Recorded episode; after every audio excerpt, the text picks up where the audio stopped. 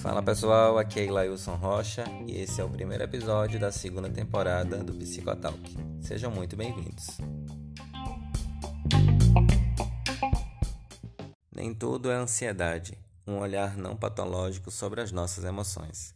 Esse é o nosso tema de hoje, que porventura vocês escolheram, e para dialogar com a gente eu recebo o psicólogo Rodrigo Neri, graduado em psicologia pela Faculdade Fracinete do Recife, especialista em terapia cognitivo-comportamental, pós-graduando em análise do comportamento aplicada e também em terapia cognitivo-comportamental da infância e adolescência. Rodrigo, que é atuante da psicologia clínica no Pernambuco, é inscrito no CRP 02 22843. Então, Rodrigo, primeiramente eu quero te agradecer por você ter aceitado o convite de estar aqui estreando né, essa nova temporada do Psicotalk junto com a gente. Para mim é muito honroso poder te receber, um psicólogo que eu já acompanhava o trabalho há algum tempo nas redes sociais, e poder voltar com o Psicotalk ao seu lado é realmente, se configura uma honra muito grande. Então, muito obrigado e seja muito bem-vindo aqui à nossa casa de saúde mental. Bom, gratidão a você pelo convite, tá? Eu que agradeço por estar aqui. Admiro muito também seu trabalho. É uma honra para mim estar compartilhando com você agora como colegas de profissão. Vamos embora. É, acho legal a gente começar falando né, sobre o que é ansiedade. E aí definir a ansiedade normal, que todos temos e sentimos, da ansiedade patológica. É, a ansiedade ela é um mecanismo né, do nosso cérebro que vai servir ali para nos alertar em situações adversas e desconhecidas. E aí esse mecanismo ele vai nos deixar né, em estado ali de alerta, hipervigilância, e nos dá ali aquela sensação de descarga de adrenalina, entre aspas, né, podemos dizer, para que possamos enfrentar situações adversas e inesperadas. É, e esse mecanismo de defesa, ele vai fazer com que o nosso corpo se prepare para algo que vai ou pode acontecer. Tá? É importante a gente saber também que nem sempre aquilo vai acontecer. É ali que entra a coisa que a gente chama da disfuncionalidade. E aí isso faz com que a gente fique hipervigilante. E aí observe que quando você tem ansiedade, você tende a ficar mais agitado que o normal, tá? Perceba que a gente também vai falar sobre isso, sobre esses sintomas aí fisiológicos, físicos, mas a gente tem uma série deles que podem ser benéficos, né? Ou maléficos quando eles são ali, eles fogem dessa normalidade. É, porém, ansiedade em excesso, né, ele pode ter, ela, na verdade, pode ter esse efeito contrário e simplesmente paralisar uma pessoa. E aí sim, como eu vinha dizendo, né, nesse caso, ela vai se tornar patológica e precisa ser tratada com um profissional adequado. Então, psicólogo e muitas vezes também o psiquiatra. É, a ansiedade ela tem tipos diferentes, né, de acordo com os estímulos que causam medo e esse estado de hipervigilância. E isso significa transtornos ansiosos, e ali a gente pode classificar, né, dentro da, do guarda-chuva da ansiedade, é, estímulos diferentes que causam essa ansiedade, que são classificados como transtornos ansiosos. Então, toque, TEPT, né, TAG, que é o estresse pós-traumático, ansiedade generalizada, transtorno do pânico, também conhecido como síndrome do pânico, fobias, ansiedade de separação, entre outros.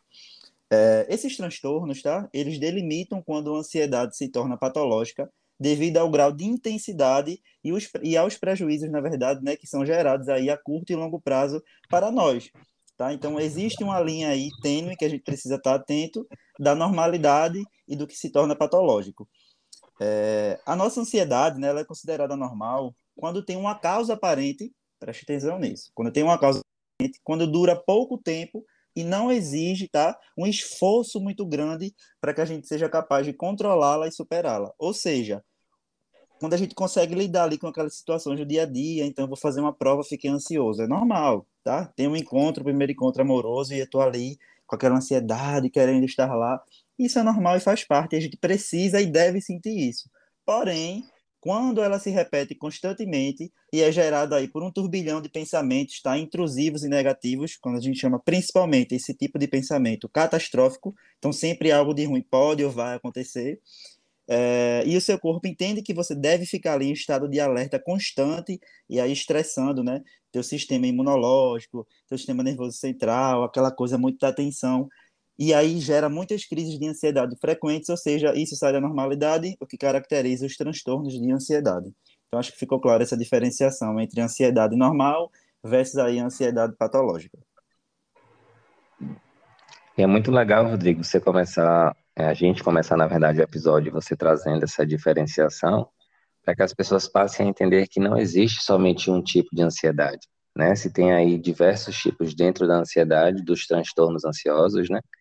E que a ansiedade ela é um sentimento humano e que ela também pode aí ser um sentimento é, patológico quando ele se enquadra ali nessa diferenciação que você trouxe, né? Nesse início.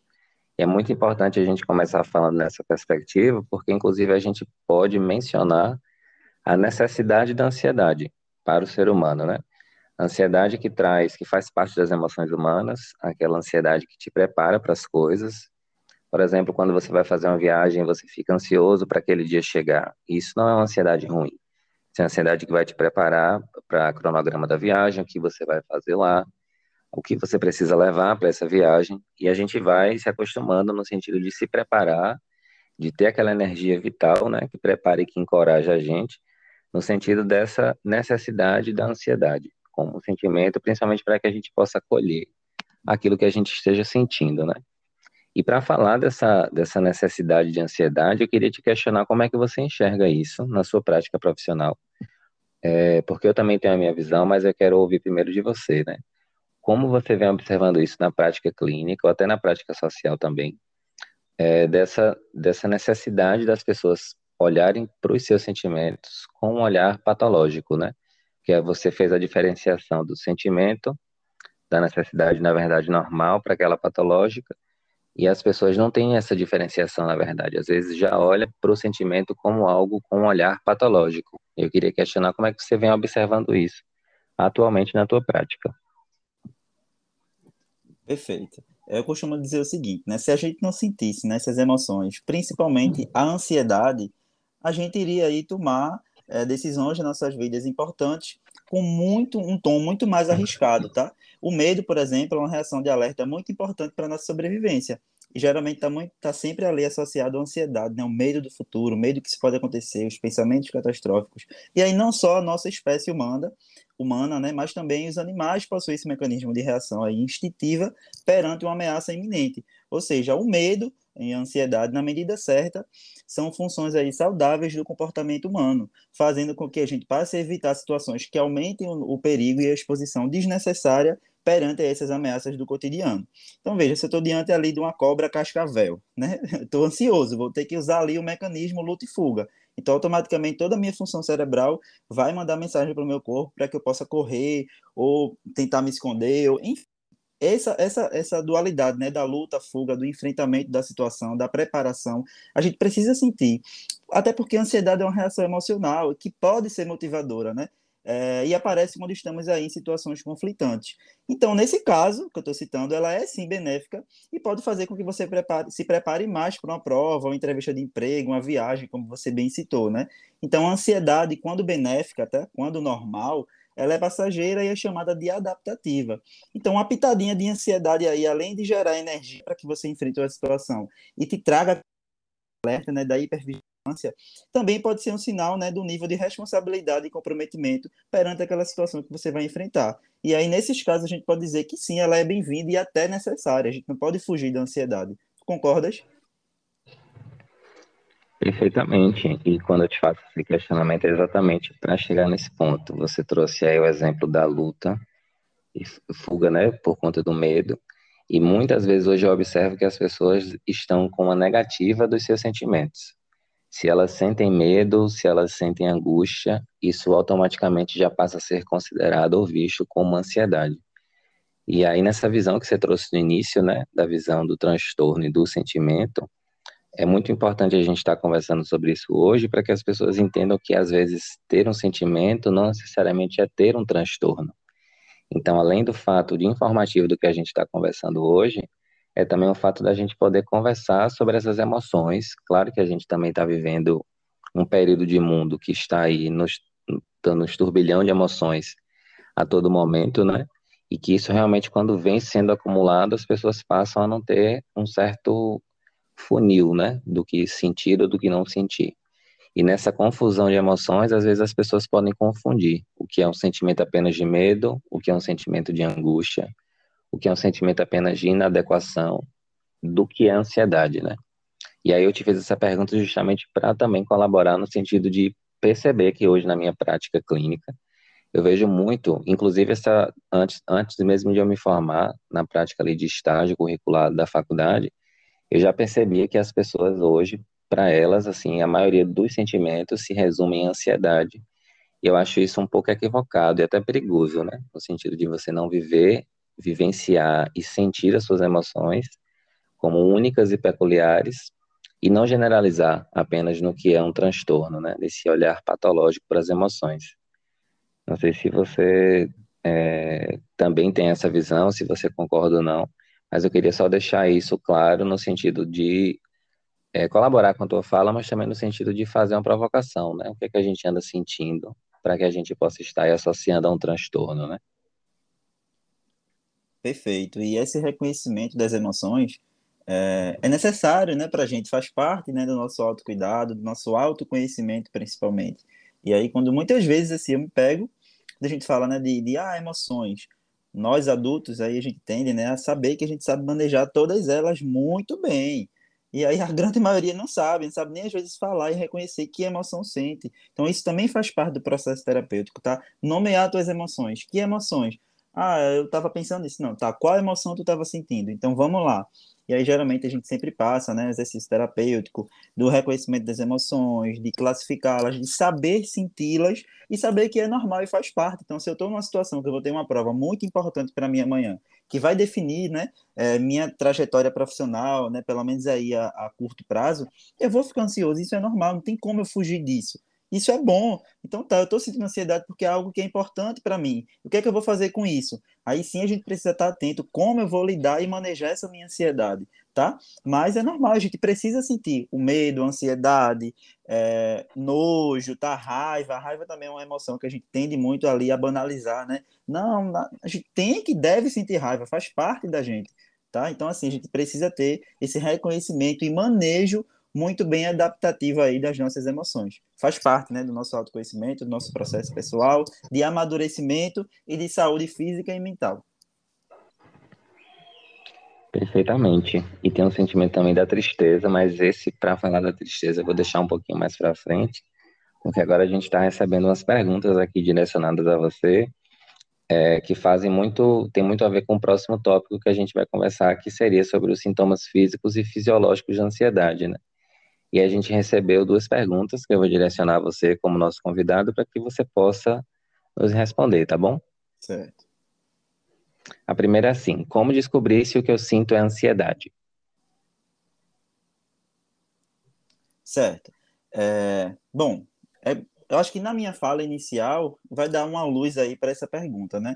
Todos nós sentimos ansiedade e a gente precisa sentir sem se preocupar de que será que eu estou ansioso? Não, tá eu tô um pouco nervoso, sim, porque eu vou falar para uma plateia de, seja num contexto online, vamos adaptar aqui agora, né, para essa coisa da pandemia, eu vou entrar numa sala que vai ter aí 150 pessoas que eu não conheço, eu vou precisar dar uma aula, dar uma palestra. Primeira vez que eu vou fazer na minha vida.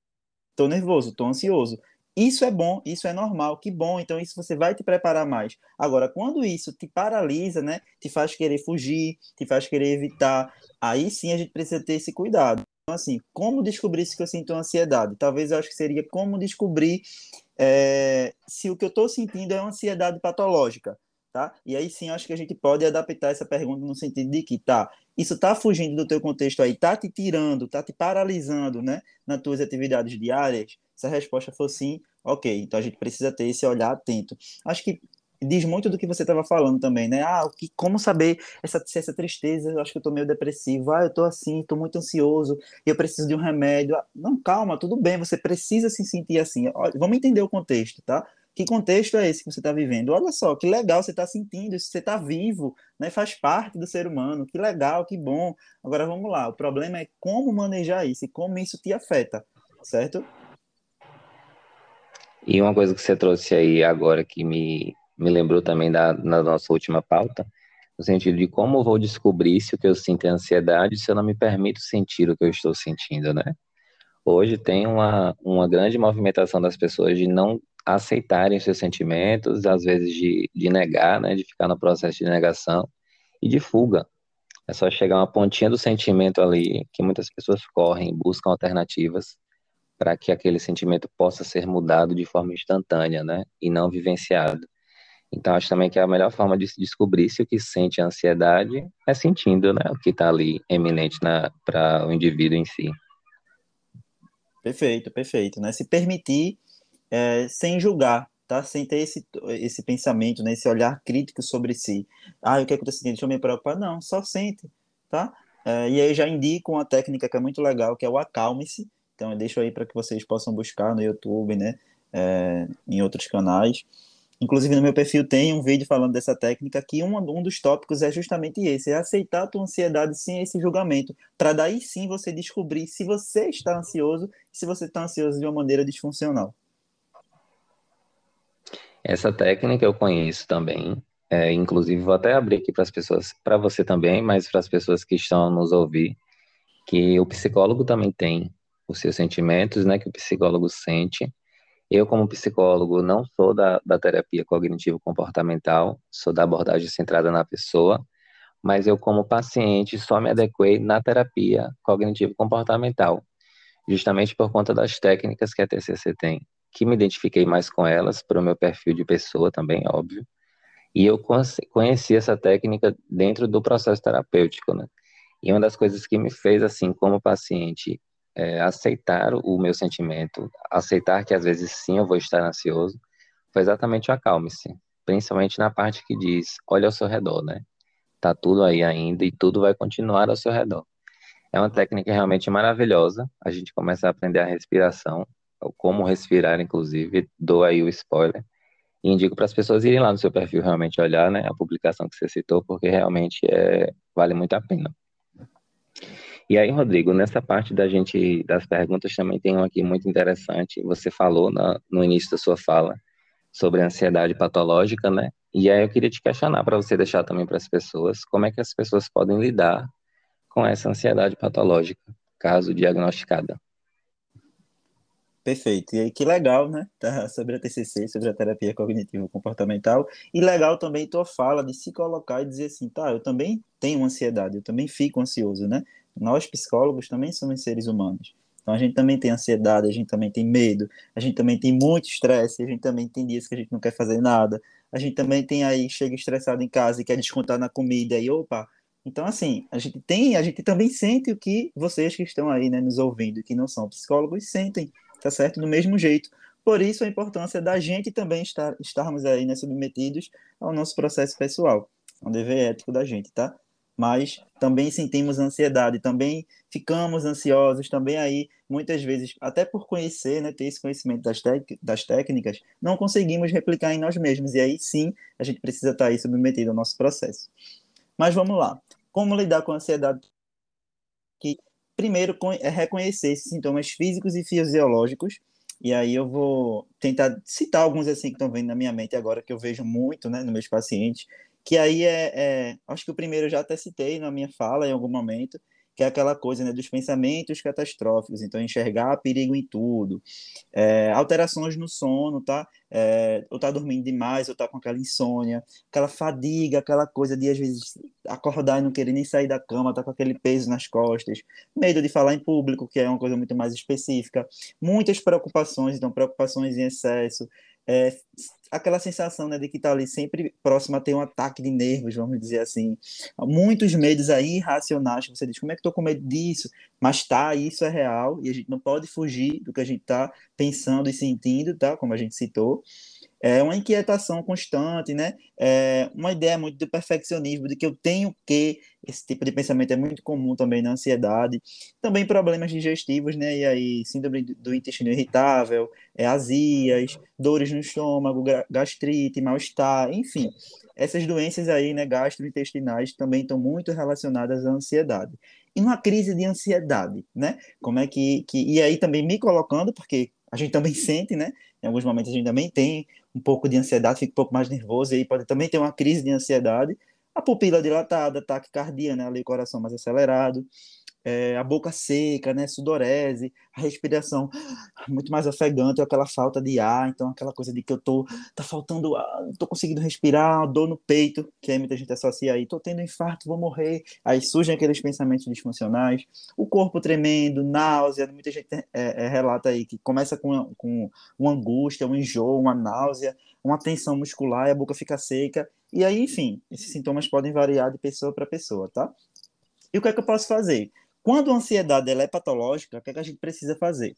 Ter humildade e reconhecer de que a gente precisa, sim, de um apoio profissional tá certo? A gente tem aí formas que a gente também vai tentar encerrar aqui daqui a pouquinho, falando né, de como ter esse autocuidado no, no âmbito preventivo e também no processo da, da terapia, né, que geralmente quando a gente recebe os pacientes ansiosos, não sei se tu percebe isso também, muitas vezes eles não costumam ter essa prática de autocuidado, essas pequenas coisinhas que no dia a dia faz a diferença. E a gente precisa também trabalhar isso com eles, tá? É trabalho de formiguinha, de pouquinho em pouquinho, ajustou aqui, organizou aqui, arrumou aqui, a gente consegue, tá certo? Então, ó, é reconhecer de que, inclusive também uma questão que eu bato muito, tá? É, o psiquiatra. Gente, um transtorno de ansiedade, dificilmente ele ali não vai precisar de uma intervenção medicamentosa, porque é uma disfunção cerebral. É, a gente está falando aí de uma coisa química, tá? Uma coisa quimicamente cerebral. Então, há uma disfunção aí é, nos teus neurotransmissores e você precisa equilibrar isso. Como? Primeiro lugar, com a medicação. Segundo lugar, a psicoterapia. E terceiro lugar, organizando algumas coisas aí na tua vida, que a terapia não vai ser eterna, né? A gente não tem esse, pelo menos na, na, na minha prática clínica e no, no, na minha forma de ver e de trabalhar com meus pacientes, né, baseado no TCC, nosso lema é o seguinte: você tem que ser seu próprio terapeuta. Então a gente está aqui vai trabalhar com metas, uma coisa muito mais objetiva, e aí você depois ó, aprendeu. Tchau, tchau. Um beijo. Quando você precisar de mim, você volta novamente para que a gente consiga lidar com outras questões, porque estamos aí pressupondo que essa você já aprendeu. E aí nossa ideia é, é trabalhar trabalhar a remissão de sintomas, o paciente está ali fortalecido, ter recursos para lidar com a sua vida. E aquele problema inicial, que não é mais um problema quando ele está saindo, de maneira funcional, e a gente encerra o processo, tá? Então é ter essa humildade, reconhecer que precisa de ajuda, e aí não fugir dos sentimentos, tá? Não fugir como você bem pontuou, eu não posso sentir isso, eu não posso, e aí tenta sempre colocar uma coisa em cima da outra, tenta, pega um remédio aí com fulano que é muito bom, e aí vem para pro, os benzos, né, diazepínicos, que são aí os ansiolíticos, então, ah, fulano me indicou um, um Rivotrilzinho, então quando eu estiver muito ansioso, eu tomo um e durmo bem, um Zolpidem, então você só está fugindo, você não está tratando realmente o teu problema, tá certo? Então você precisa ter essa humildade de ter, ó, agora eu cheguei no nível, assim, que eu preciso de ajuda, tá? E eu preciso me submeter a esse processo na ansiedade patológica, tá? É, e aí é uma linha muito tênue, né? Não sei se tu concorda. A gente precisa também, nem todo mundo precisa de fato estar ali na terapia. A grande maioria, sim. Vamos colocar aqui 95%, talvez, quando a gente está aí nesse processo de ansiedade patológica, de estar tá paralisado. Mas algumas pessoas conseguem, e eu conheço pessoas que não submeteram ao processo da psicoterapia é, e conseguiram lidar bem com a sua ansiedade. Por quê? Porque tem um âmbito preventivo, tá? É, por exemplo, nesse contexto que a gente está vivendo, né, da pandemia, todos nós estamos ansiosos, né? Quem não tá, quem não tem medo, quem não está estressado, quem não está aí ansioso para que essa vacina chegue logo a toda a população, para quem. Então, entenda, a gente precisa entender o contexto. Nós somos um ser, tá? Biopsicossocial, então nós somos afetados também pelo nosso biológico, pelos nossos pensamentos, tá? E também pelo social, pelo que a gente está vivendo socialmente e culturalmente. Então a gente precisa ter muito bem esse entendimento e humildade de reconhecer. Eu preciso de ajuda. E isso não me faz melhor nem pior que ninguém e eu preciso buscar um terapeuta, um psicoterapeuta agora, um psicólogo, para me cuidar, aprender a manejar a minha ansiedade, ter recursos suficientes para que isso não afete mais a minha vida, como está afetando agora, e daqui em diante eu seguir tranquilo. Então é ter esse entendimento de que, ó, se está afetando tua vida, né, se está te paralisando, você não sabe lidar com isso sozinho, tá certo? E aí sim você precisa de ajuda. Nossa, Rodrigo, irretocável. É muito bom mesmo essa toda a lógica que você costurou agora na sua fala, além do tempo que você fez né, na sua fala. Muito bom. Principalmente quando você fala no sentido da medicação. Às vezes a gente vê né, as pessoas é, tomarem os remédios por conta própria, sem, sem a identificação do que precisa tomar, mas batendo na tecla do que está sentindo. Ah, eu estou ansioso, vou tomar aqui um Rivotril. Mas será que aquilo ali realmente é ansiedade? E se for ansiedade, será que é ansiedade patológica, né? Às vezes é só uma angústia pela, pelo modo de vida, pelo modus operandi, na verdade, que o planeta está vivendo por conta da pandemia, que vai causar sensações e emoções em todas as pessoas. Então, às vezes, são emoções básicas que hoje, fruto da sociedade que a gente também vive, né? Pessoas, as pessoas generalizam tudo no sentido de realmente se olhar com esse olhar patológico.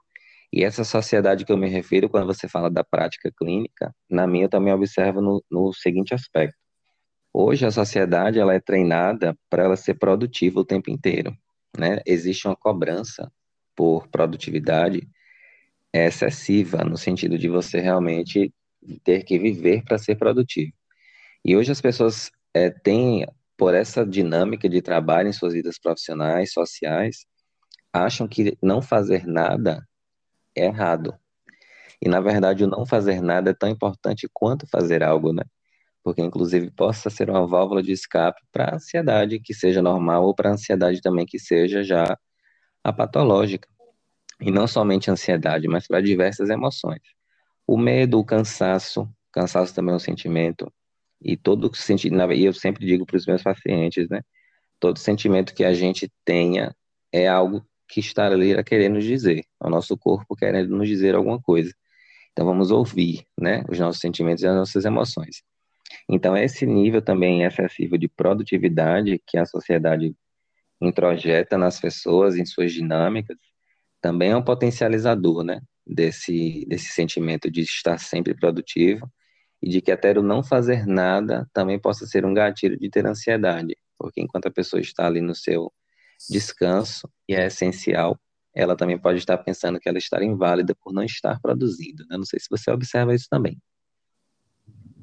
Demais, demais, com certeza. E muitas vezes, se a gente não tem cuidado, a gente também se coloca nessa postura, né? Então a gente precisa parar, é, ter esses momentos, inclusive, de descanso, de pausa, e reconhecer o contexto de que, principalmente agora, né, muita pressão, tá? A gente está vivendo aí sob estresse o tempo inteiro, né? Sobre medo, né, geral, e aí um, vamos classificar como medo social, né? É, do corona e vacina, e agora, e quando vai ser? E a incerteza? A gente é preparado para lidar com isso, tantas incertezas, né? E o financeiro, que a gente também se depara com essa questão. Então, são questões que estão aí muito bem demarcados socialmente, que mexem com a gente. A gente não pode ter medo de sentir. Afinal, estamos todos submetidos a, a, esses estímulos e precisamos lidar com eles da melhor forma. Ou a gente vai adoecer. E aí, como é que a gente lida da melhor forma? Em primeiro lugar, sabendo reconhecer e manejar nossas próprias emoções. É isso aí. E nessas emoções, né, a gente entra aqui num tópico que eu tinha deixado para o final, exatamente para que a gente possa contemplar tudo que a gente vem construindo até agora, no sentido que é realmente desse dessa generalização, né, dos sentimentos. E aí, quando a gente lançou essa a temática lá no meu Instagram, as pessoas se identificaram bastante, né, no sentido dessa generalização da ansiedade. Por que a ansiedade vem sendo generalizada, né? E aí eu venho percebendo também nos últimos dias, nos últimos meses, que se tem uma necessidade muito grande de estar bem o tempo inteiro, né? As pessoas, não sei se por condicionamento, não sei se por conduta de sociedade, como a gente falou agora há pouco, as pessoas acham que ter tristeza é um sentimento ruim, que estar com raiva também não é legal. E é muito importante falar que hoje também que não existe sentimento ruim, né? Existem sentimentos e que os sentimentos ali são é, ferramentas de manutenção da nossa grande máquina, né? Que é o corpo por completo, é, físico e mental. É, e tem uma necessidade muito grande no sentido de procurar ferramentas, procurar ocasiões para que os sentimentos sejam manipulados. Se hoje eu estou trabalhando e eu não estou motivado para trabalhar, eu me forço a estar motivado para que eu não me sinta triste. Isso, isso eu considero um equívoco, né? Porque se você está desmotivado para o trabalho, faz uma coisa que te dê prazer. Assiste um filme, ouve uma música, para um pouco, respira o que você está fazendo, troca o local que você está trabalhando, para as pessoas que podem, né, no home office, inclusive. É, mas procura alternativas para que você entenda o que está te desmotivando, entender o seu sentimento, como você também já trouxe, né? Identifica ali o possível sentimento que você está tendo e tenta resolver, é, não no sentido de, de eliminar o sentimento, mas no sentido de você compreender aquilo que você está sentindo, né? E um dos, que, um dos sentimentos que eu mais vejo as pessoas é, rotulando né, como algo ruim é a tristeza. E eu acho que a tristeza é, algo, é um sentimento deveras importante, me atrevo a dizer, ainda mais do que a euforia ou do que a alegria, né? Quando a gente está muito alegre, na verdade todo excesso é prejudicial. Mas quando a gente está muito alegre, a gente faz as coisas sem refletir, sem pensar. E eu acho que a sabedoria também mora na tristeza. Eu acredito que as grandes evoluções é, pessoais, subjetivas também, moram na tristeza. É um sentimento que tem também é um, um propulsor né, de energia vital e que deve ser sentido, que deve principalmente ser respeitado, né? Para que quando a gente esteja triste, por exemplo, só o fato de estar triste não significa que eu esteja ansioso ou que eu tenha um transtorno de ansiedade, né? O que é que você acha sobre isso? Perfeito, perfeito. É, e aí, uma coisa que você falou muito importante nessa coisa da gente ter que estar bem o tempo inteiro, a gente está aí sendo né, submetido a, a, vários estímulos, principalmente aí virtuais, e aí vou fazer um recorte para o Instagram, de todo mundo é perfeito, né?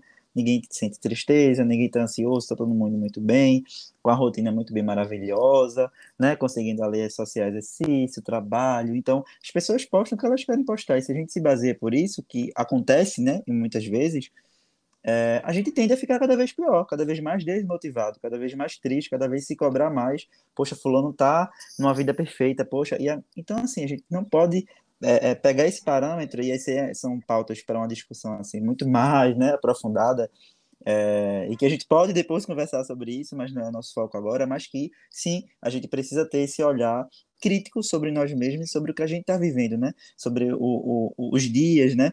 O, o, ano, na verdade, né? A gente está aí nessa faz mais de um ano, né? Uma coisa que a gente nunca viveu enquanto sociedade. Então, o contexto cultural, social também interfere bastante em como a gente está se sentindo e como a gente vai se comportar. Então, a gente precisa ter esse olhar crítico atento, tá? E a viver um dia de cada vez, pelo menos tentar, e aí aprender a manejar tristeza, ansiedade, porque veja, eu estar triste, eu acordando um dia triste, desmotivado, faz parte, é normal. Eu não querer hoje trabalhar, não querer hoje fazer isso, é normal. E aí, se eu me cobro a não sentir isso, é cada vez mais que eu vou sentir. Antes de a gente, só um adendo, né, para quem estiver nos ouvindo aí, também chegar mais próximo de nós. Hoje a gente inicia aqui, a gente estava batendo um papo, e aí eu falei para ti, né, que hoje eu estava desmotivado e não queria gravar um conteúdo para o meu perfil profissional. E tá tudo bem, eu não quis hoje, sei lá, hoje eu queria ficar tranquilo.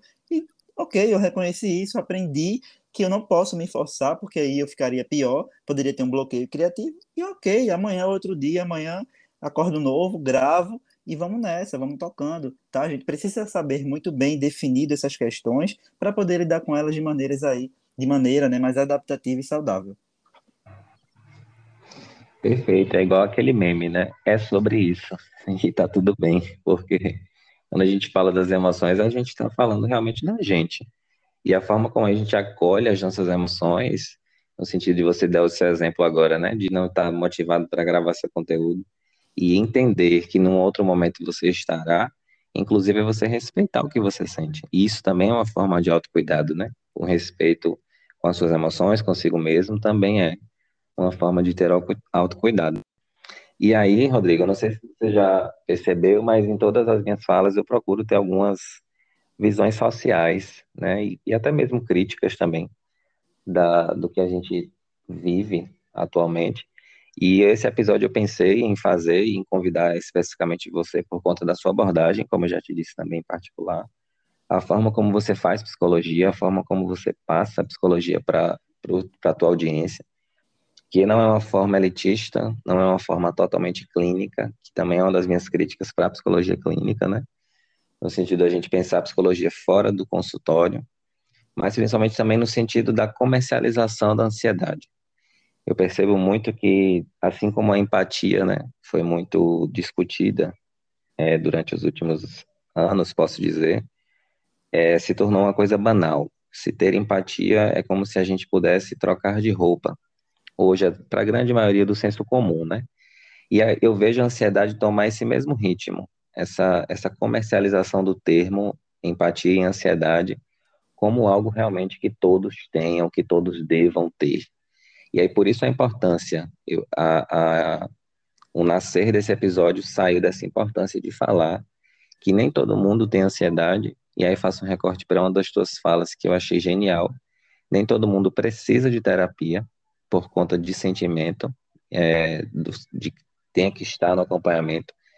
Eu acho muito importante a gente falar isso, no sentido até para que o que você falou para as pessoas agora, né, se aproximem de nós, isso também seja quebrado pela própria categoria. Como é que eu estou deixando que as pessoas se aproximem de mim enquanto psicólogo, sem rótulos, sem os tabus que a sociedade ainda tem, infelizmente, mas principalmente pela minha prática de falar para as pessoas que é preciso sim falar sobre ansiedade, mas que nem tudo é ansiedade, de falar para o teu paciente que é importante sim ele estar no processo, mas que esse processo não é um, um, sinônimo de dependência, que ele vai ter alta e que o objetivo é que ele tenha alta, né? Eu acho que realmente esse é de informar, não somente no sentido de falar e discutir sobre, mas a, a responsabilidade ética e social também que se tem de informar para as pessoas. Então, quando eu vejo a movimentação de uma comercialização social, até política também, da ansiedade, entra o nosso dever de falar o que a gente está conversando aqui hoje, né? E aí, nessas formas de autocuidado, falando também nessa prática não clínica, né? É, nós sabemos que, infelizmente, não é todo mundo que tem acesso à psicoterapia, é, ainda, né? Infelizmente, mais uma vez. E não é todo mundo que pode estar no seu acompanhamento psicológico com o psicólogo, nesse processo de psicoterapia, né? Eu queria que você falasse, eu também vou falar um pouquinho, mas eu queria que você começasse falando um pouquinho sobre essas formas de autocuidado, né? Para além da prática clínica. Perfeito, perfeito. Quando você coloca isso, é, me traz uma coisa que eu sempre tenho no meu discurso de é que se eu tenho é, como te oferecer isso porque psicologia acaba sendo também a psicologia clínica como isso que é vendido. Mas se eu tenho como te oferecer é, baseado na empatia, né, no respeito com o outro, no nosso dever ético, é, alguma coisa que vai te beneficiar no teu dia a dia, né, como o teu autocuidado, por que não fazer? A gente também está propagando a psicologia nesse mundo virtual, nas redes, no Instagram principalmente, que hoje é, é para mim é a principal, é, formas das pessoas também terem esse olhar e não fetichizar a psicoterapia, né? Eu preciso, ah, você está ansioso, então tá, tudo bem. Existem outras coisas também que eu posso fazer para manejar minha ansiedade, tá? E eu posso me beneficiar muito bem com isso. E às vezes é, é, é, o processo em si, né, é, se pauta muito mais em que o nosso cliente enxergue o quanto o quão disfuncional, na verdade, ele estava no seu, na sua rotina, sem esse guarda-chuva da organização, que quando ele organiza isso, poxa, são pequenas coisas de fato que fazem a diferença. Então, o que, é que eu posso fazer? Estou ficando muito ansioso. Primeiro lugar, e aí é engraçado quando a gente fala isso do exercício físico, por quê? Porque muitas pessoas hoje, isso aí já é um outro tema de discussão, né? Veja, a gente sempre atrela isso ao físico, ao culto à beleza. E quando a gente está falando aqui de autocuidado, de ansiedade, isso deve vir em primeiro lugar, tá certo? Porque isso beneficia nosso cérebro, nosso sistema aí cerebral, orgânico, químico, fisiológico, na manutenção da nossa ansiedade, tá certo? E isso aí independe de efeito é, de beleza, efeito aí de culto ao corpo. A gente precisa fazer desse, ah, uma atividade física, na verdade. Né? Não necessariamente tem que ser a academia. Porque quando a gente fala de exercício, tem que relacionar a academia. Qual atividade física que tu gosta? Dança, pilates, corrida, bicicleta, joga bola, sei lá, seja lá o que for, zumba, é, crossfit. Você precisa achar uma atividade né, que te dê prazer e que ao mesmo tempo te tire desse foco da ansiedade, que te faça aí dar, liberar é, é, endorfina, serotonina para o teu cérebro, para que você comece a se regular, inclusive a liberar essa, essa energia, vamos dizer assim, né, essa coisa da ansiedade, então, isso tem aí efeito benéfico, em primeiro lugar, o que a gente precisa inserir aí é, no dia a dia dos nossos pacientes, tá? É, a prática da respiração todos os dias, então a respiração 4, 2, 6. E aí, mais uma técnica que eu vou deixar para que vocês procurem. É, e aí, no meu perfil também tem falando sobre essa técnica, tá? Que é a respiração diafragmática. Respirar pelo nariz, durante 4 segundos, segura dois segundinhos, expira pela boca durante 6 segundos. Uma alimentação, quando a gente fala de alimentação também, não estou falando de dieta, estou falando de alimentos nutritivos que podem aí é, ter um efeito benéfico para a tua ansiedade. Então, existem alimentos comprovados cientificamente que ajudam na ansiedade. Castanha, nozes, banana, abacate. Então, poxa, um pouquinho mais de informação de, de, de, de, de busca, né, de pesquisa, você consegue associar isso, tá certo? Você consegue é, é, introduzir isso no teu dia a dia tá? Ter refeições ali muito mais uma laranja, vitamina C, então vou começar significa que você não pode comer. Isso também é pauta para um outro episódio, para um outro, uma outra discussão, mas a gente precisa sim ter essa boa relação e tentar sempre estar dentro desse limite assim do que é, é saudável e o que é equilíbrio para mim. Tá certo? Então, autocuidado é uma forma também de prevenção e manutenção é, dessa ansiedade. É, um sono, tá? Ter um sono equilibrado. Então, é quando a gente fala de sono, geralmente a gente vai para aquele discurso romântico de eu tenho que dormir oito horas. Tá, se você pode dormir seis, você pode dormir oito tá? Então, assim, é uma noite de sono restauradora, boa. Então, se eu tenho um problema para dormir, vamos praticar a higiene do sono, tá certo? Então, é ter uma organização, como você bem citou anteriormente no home office, se pode mudar de ambiente, se pode retirar estímulos, né? Que causam aí essa distração, esses estímulos aí que vão nos tirar é, é, e gerar até mais ansiedade, distração, celular, chega notificação, ou vi, eita, já perdi o tempo. Isso, tudo isso, veja, são pequenas coisas que eu falo, que a falta delas, ou a desorganização delas, né, essa desordem, a longo prazo, vão te deixar aí num estado de mais sofrimento. Então, são pequenas coisas no teu dia a dia que acabam sendo até clichê quando a gente fala, né, que a gente escuta isso em todo lugar, e por que não aplicar em você? Tá certo? Por que não começar, pouquinho em pouquinho, trabalho de formiguinha, tendo esse olhar para ti. O teu tempo, o tempo de descanso, a gente precisa disso. Um tempo para não fazer nada, besterol. Quero ver Netflix, quero ver uma série, quero ver, sei lá, YouTube, quero ficar sem fazer nada. Quero ler um livro. Na prática da meditação, quando a gente fala de meditação também, é, muitas pessoas olham com o tom, ah, nunca vou conseguir fazer isso. Não, gente, a gente está falando aqui do mindfulness, né? a gente está falando da meditação guiada inicialmente, para você que não tem essa prática. Então, esse ato de aceitar-se como está tá? Sem um julgamento, de entender e observar, a autoobservação, já vai te tirar muito desse estado aí, desse funcionamento automático de que eu preciso fazer isso, eu preciso estar bem. Então, assim, veja, toda a minha fala aqui está pautada em pequenas coisas que não são a psicoterapia e que você pode fazer para manejar e lidar com a tua ansiedade de maneira mais funcional. Mas eu acho sim importante pontuar que de, você precisa reconhecer, na verdade, que quando não consegue lidar com isso sozinho, aí sim você precisa buscar ajuda de um profissional, aí sim você precisa buscar a psicoterapia. E infelizmente, né, é, como você também pontuou, nem todo mundo tem acesso a isso. Isso é uma questão de saúde pública, tá? Isso é uma questão de discussões e de luta que a gente precisa estar tá, é, sempre aí ativo, junto com nossos conselhos, para que é, em um âmbito, né, governamental possa incluir isso no SUS, porque as pessoas precisam, tá? É muito fácil eu chegar aqui e falar e vender meu serviço para a pessoa que tem condições de pagar certo? Mas e a pessoa que não tem? Como é que ela pode lidar com isso? Então, veja, são pequenas coisas, mas que essas pequenas coisas também para aquela pessoa podem não servir por ela estar num nível de ansiedade muito elevado. E aí, o que, é que a gente faz? Tá? Então, isso impacta muito a nossa prática. A gente precisa reconhecer isso como uma questão de saúde pública e lutar para que cada vez mais esse, esse dever né, da psicoterapia é, seja mais acessível a toda a esfera social. Perfeito, Rodrigo. E assim, uma das práticas de autocuidado que eu deixo também para as pessoas é se ouvir. Todas as que todas as que você trouxe, irretocáveis mais uma vez, mas principalmente também se escutem, né? Se são no sentido de vocês observarem os sentimentos de vocês, é, identificarem os sentimentos, viver aquele sentimento e respeitar aquele sentimento, né? Tudo aquilo que nos chega em consciência em hábitos, em diálogos e, e em sentimentos, é a gente falando com a gente mesmo.